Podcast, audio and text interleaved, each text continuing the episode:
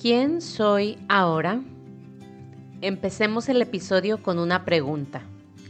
¿Qué tanto negocias contigo misma? Y es que no sé tú, pero yo me considero buenaza negociando y pidiéndole a otros lo que requiero. Ah, pero cuando de hablar conmigo misma se trata, no había tenido tanto reto como lo he tenido este año. Hoy siento que es sumamente importante negociar conmigo misma, especialmente al atravesar por una situación incómoda, es decir, el cambio de idioma y cultura en este país, la toma de una decisión importante como vivir con mi novio, sentir escasez porque aquí todo es más costoso, hacer nuevos amigos ya siendo adulta y demás. Ya te podrás tú preguntar cuáles son tus situaciones incómodas.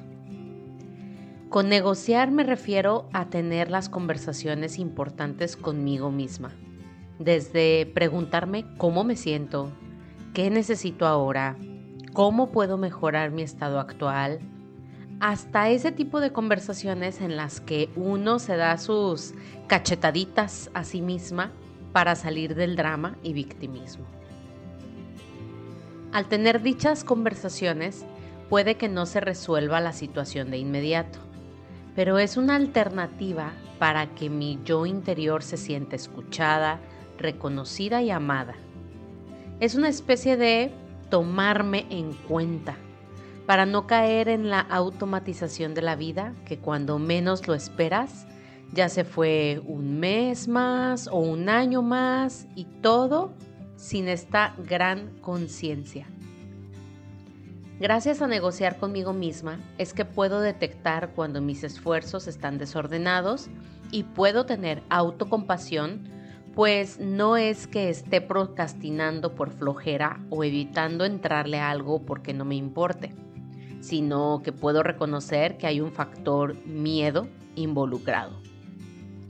En mis autonegociaciones he podido ver al miedo a ser rechazada y el miedo a fracasar tan claramente, pues estoy siendo honesta y vulnerable conmigo misma. No hay para dónde hacerme, pues estoy entrándole a un pacto conmigo y eso pesa. Puedo negociar sobre qué tanto tiempo quiero pasar en un lugar, cómo lo quiero pasar mientras estoy ahí ¿Qué alternativas tengo a mi favor para cuando sienta flaquear? ¿Cuánto voy a permitir en cuestión de límites, tanto propios como con otros? Y en sí puedo abrir la mente para ver lo que está sucediendo de otra manera. Finalmente, quiero contarte que hay una fina línea entre negociar conmigo misma y permitir que mis voces internas me atormenten y me autosaboteen. Puede pasar que sea complicado identificar cuándo está tomando protagonismo la Monse negociadora, empática, con alternativas y disposición, que son fundamentales, y cuándo el miedo y el ego quieren tomar la batuta y traer a escena algunas de sus novelas fatalistas para arruinar el momento. ¿A ti te pasa? ¿Qué tan buena eres hablando y negociando contigo misma? Qué gusto encontrarnos en la misma sintonía hoy, recordando que la vida es tan solo un juego de colores.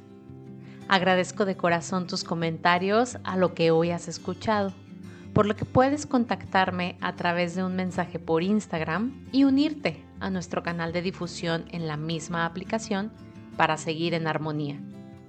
En la descripción de este episodio te dejo el enlace directo. Gracias también por compartir este y todos tus episodios favoritos, así como regalarme tu evaluación en la plataforma de audio en la que me escuchas. Bendiciones infinitas.